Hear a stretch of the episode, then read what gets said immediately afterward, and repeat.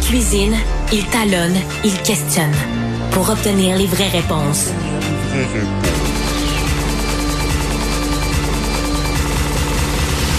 Du Trisac. J'ai avec moi un homme heureux, un homme euh, qui est fervent de Donald Trump euh, et euh, très satisfait du résultat.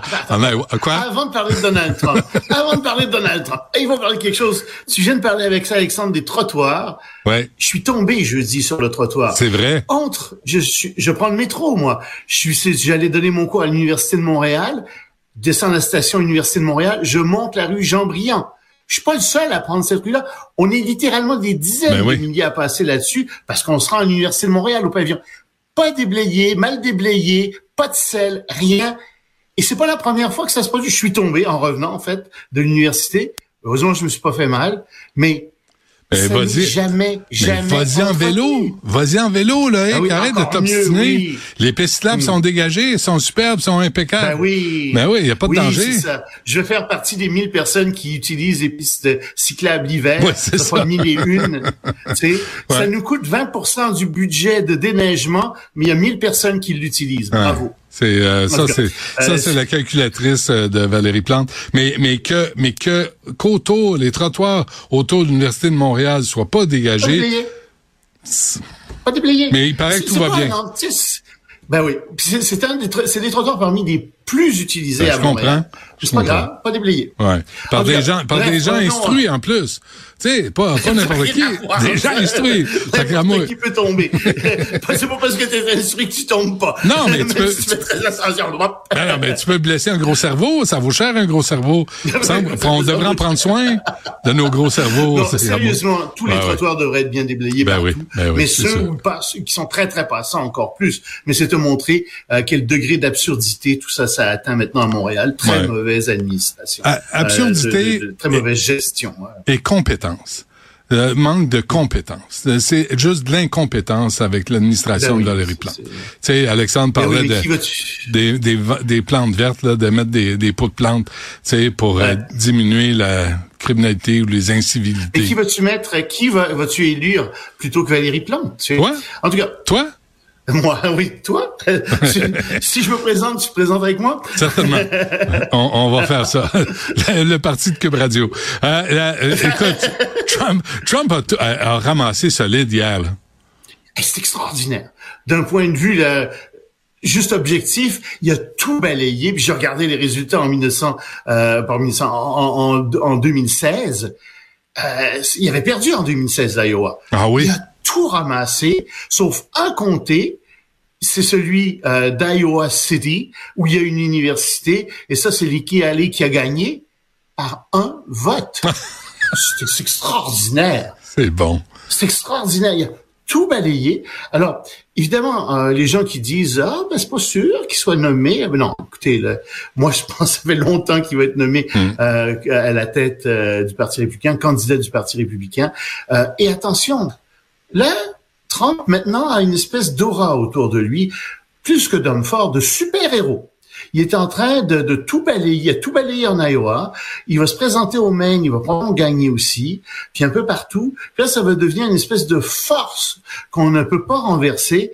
Et c'est très bon ça d'un niveau électoral parce que il y a beaucoup de gens qui hésitent, qui savent pas pour qui voter, qui vont aller du côté du plus fort. C'est mmh. toujours comme ça. Tu sais, c'est mmh. la prime allure les gens qui vont du côté du gagnant. Alors, regarde bien les sondages montés pour Trump dans les prochaines semaines s'il gagne beaucoup, euh, s'il gagne par autant les investitures, ce qu'il va faire à mon avis. Euh, Biden a juste à bien se tenir. Puis c'est pas tout là. Ça va bien aux États-Unis relativement économiquement. Imagine si on arrive en récession. Parce qu'il y a beaucoup de gens qui pensent qu'il va y avoir une récession aux États-Unis dans les mois qui viennent. Alors, s'il y a une récession en plus, mais le cheval de, de, de, Joe Biden est mort ah, complètement. euh, puis plus que ça, les républicains vont gagner les deux chambres, c'est assez clair. Hmm, hmm. Non, non, c'est ça reste à voir. Hein. Prochaine étape, euh, New Hampshire. Euh, tu veux nous parler de la Corée du Nord, Loïc?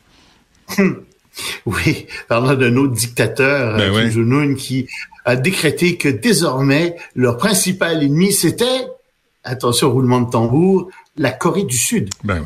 Euh, c'est plus les États-Unis, non, c'est la Corée du Sud. Plus de réunification. Alors avant ça, on parlait de réunification entre les deux Corées. Non, c'est fini cette réunification-là. Et il sera sans pitié si jamais il y a une attaque de la Corée du Sud, euh, etc. Mais c'est un peu inquiétant, je te dirais, pour les Sud-Coréens, parce que historiquement, c'est la Corée du Nord qui a attaqué la Corée du Sud. Et euh, il est peut-être assez fou pour le faire, effectivement, s'il se rend compte que les États-Unis euh, sont occupés un peu partout ailleurs dans le monde à cause de différents conflits qui surgissent et qu'ils n'ont plus le temps d'appuyer comme ils le pourraient leurs alliés sud-coréens.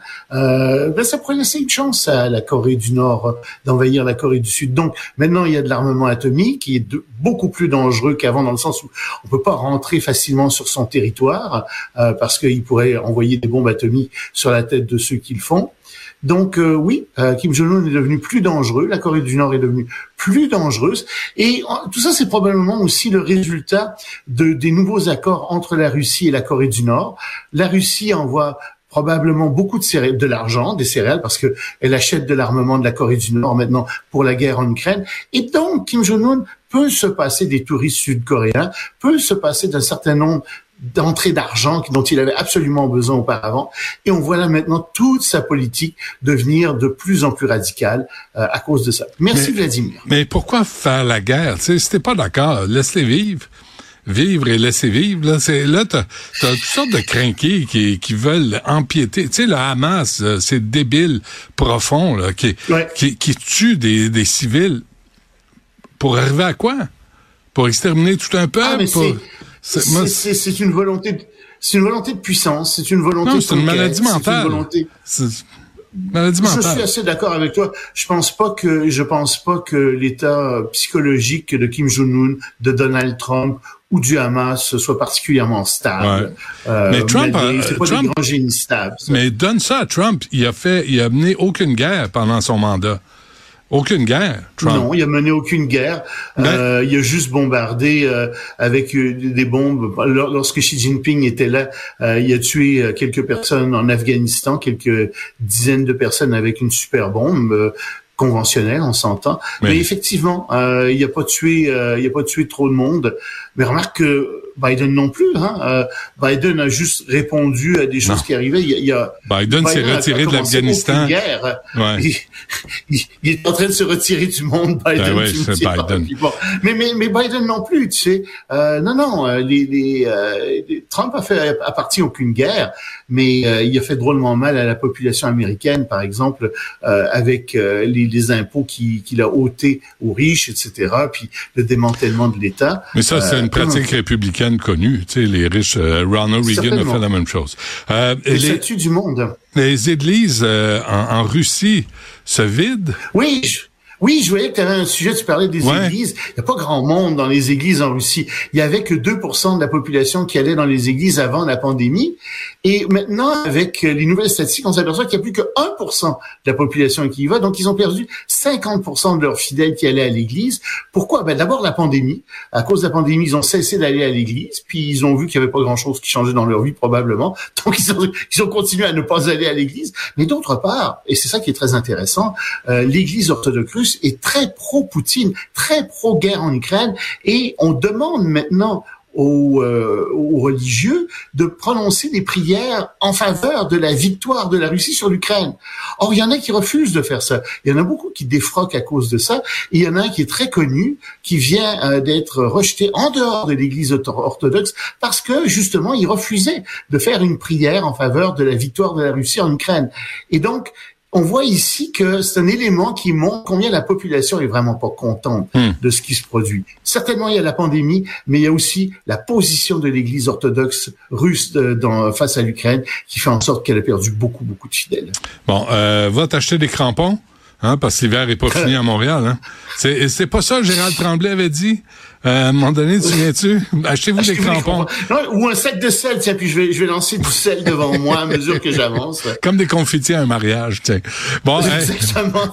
Merci Loïc, on se reparle demain. Salut.